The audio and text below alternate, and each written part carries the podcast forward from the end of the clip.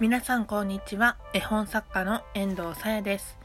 この番組は嘘をつくとすぐバレる絵本作家遠藤さやが少しでも話すコツを身につけようと日々楽しく配信をしていくそういう番組となっております。目標は2ヶ月後のトークイベントでできるだけ楽しく面白く話すことです。おはようございますという時間ではないですね。今、7月19日の朝10時52分でございます。もうブランチといった時間帯にこの放送を収録しております。イェイはい。では、今日の話し方はというと、特に声を張ったりとか低めのトーンで話すように工夫したりということはないんですがただねさっきシャワーを浴びてきて喉は少し温まったと思います。はい。いつもよりいい声が出てるのかな？どうでしょう？後ほど自分でも収録終わった後の声を確認しようと思ってます。そんなこんなで今日の本題は今日の本題は、じゃじゃん。最近出版された絵本の特徴。イエイこのボタンね、じゃじゃんと拍手しか使ったことがないんですよ。アプリで収録すると、その収録中になるとボタンが現れるんですけど、6つあるうちの2つしか使ったことないですね。まあそれはさておきはい今日の本題は最近出版された絵本の特徴です遠藤今28歳もうすぐ29歳になるんですけれども、えー、私と同世代の方にはお父さんお母さんの新米ママパパさんが多いと思います。そして今このラジオを聴いてくださってるかもしれないお子様、青少年の皆様に向けて、今日は遠藤がちょっとした、まあ、気づきをシェアシェアさせていただきたく思います。シェア。うん。初めて使ったかもしれない、シェアって。えっとですね、3つあります。それぞれ話していきたいのですが、ただね、このラジオもしかしたら前編になるかもしれません。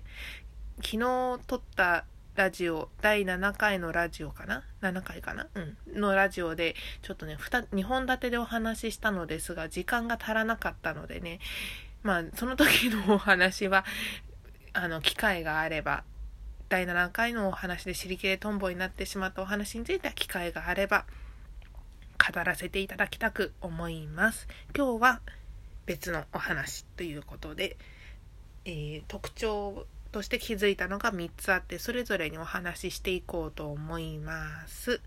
はいでは早速。1つ目。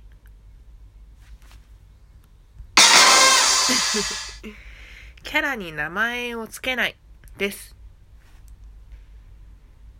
そう。例外はもちろんあるんですよ。あるんですけど私が小さな頃読んでいた絵本たちよりキャラクターに名前がついた作品が少ないということに最近気づきました。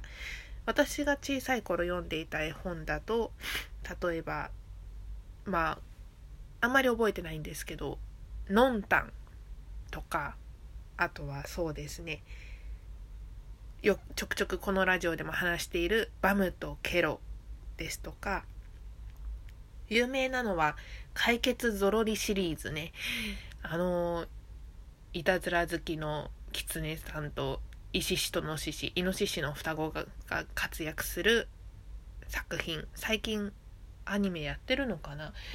ちょっと前にちらっと見たんですアニメ。もうね今でも大人気な作品ばかりだと思うんですけれどもその頃私が小さな頃出版をされていた作品と最近ここ23年で出版された作品を比較すると傾向としてキャラクターに名前がついてないことが多いんですね。そうだな例としては「もう脱げない吉武慎介さん」とかあとはそうだな「おしり探偵」とかねちょっと上の年代向けの作品かもしれません。お尻と探偵くっつけただけじゃね？みたいな。まだ読んだことはないんですが、親戚の子が大好きでこの間勧められた本です。はい。あとはね、野良猫軍団っていう絵本があるんですけど、それもね、結構人気が高いと聞いているのですが、8匹の猫たちがいたずらをするっていう、なんか痛快なお話なんですけれどもその8匹の猫たちにもね作者さんは名前つけてるのかもしれないんですが絵本の中にはそれぞれの8匹の名前が出てこないんですよ。はい。もちろん今最近の出版された絵本キャラクター名前ついてないよって言ったけれどその例外っていうのはあって例えばホゲちゃんとかあとは夏美は何にでもなれるとかそうですねその辺りがもうバリバリタイトルにも名前を載せている作品になりますね。いい悪いとか好き嫌いとかそういうのじゃなくてあくまで傾向としてというお話になるのでご了承ください。えしかも遠藤遠藤調べだからねここまで予防線を張るみたいな遠藤調べで最近そう思いましたよって話。これが1点目。はい。2点目。子育ての苦労話や小話エピソードあるあるです。最近、鳥越しフクロウっていう絵本を本屋さんで見かけたんですけど、それをちょっとちらっと読んでみたのですが、ごめんなさいね。立ち読みとかするんですよ、平気で。はい。気になったらもちろん買います。バリバリ出費は、出費じゃない。申し訳ない。えっ、ー、と、バリバリしあの、買いますよ。絵本は持ってます。はい。で、取り越し袋とか、さっきの夏美は何にでもなれるとか、あとはそうですね。1歳半っていう絵本があるんですけどその辺りの絵本はお父さんお母さん新米パパママから見てああうちの子こういうのやるわあるあるっていうことを絵本で語っているということがありますね。うん。うんうん。そうだね。で、お子さんが実際に自分のために作品を選んだりとかするのはもうちょっと小学校高学年になってからとかその辺りが多いんですよね。そうするとさっきのおしり探偵とかに行くんですよ、うん、はい。そう。それで今語れるのかな？それが3点目にもつながるんだけど、今ね、8分ぐらい喋ってる。えーと、じゃあいっちゃえ。3点目。ウェブには子供向けの絵本が多いです。そう、さっきの2点目の話につながるんですけど、さっきの2点目はあくまで本屋さんに売っている絵本ですね。本屋さんに並んでいる絵本としての傾向はそういう感じ。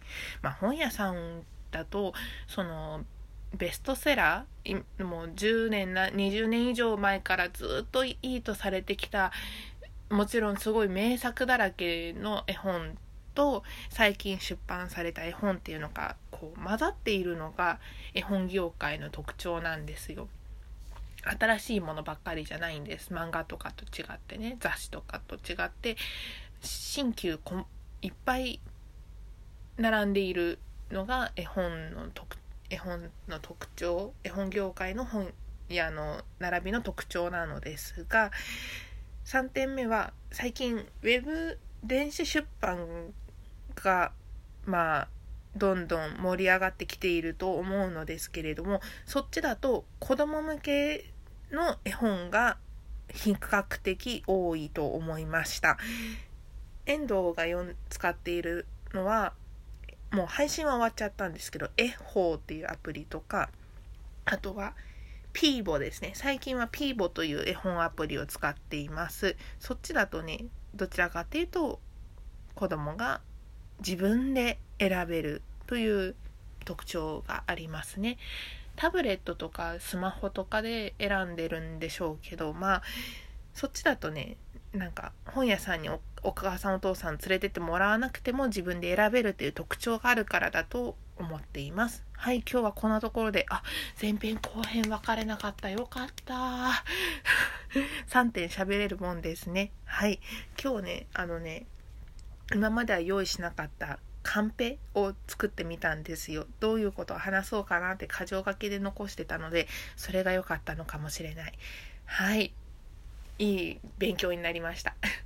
では次回はですね、順調にいくと、その、明日話せるんじゃないかなと思っています。今日はね、お休みだったんです。えへへへ。そうオフィスレディのお仕事お休みだったんですね。はいえー、遠藤さやのツイッターやアメブロはこのラジオのリンクにあすみ概要欄にリンクを貼っております。あわよくばフォローなどいただけると嬉しいです。はい質問箱も用意しました。なのであのもしよかったらどしどし感想ですとか質問お寄せください。激励も待ってます。はいこんなところで本日の放送は終わりです。皆さん、良い一日をお過ごしください。絵本作家の遠藤さやでした。ありがとうございました。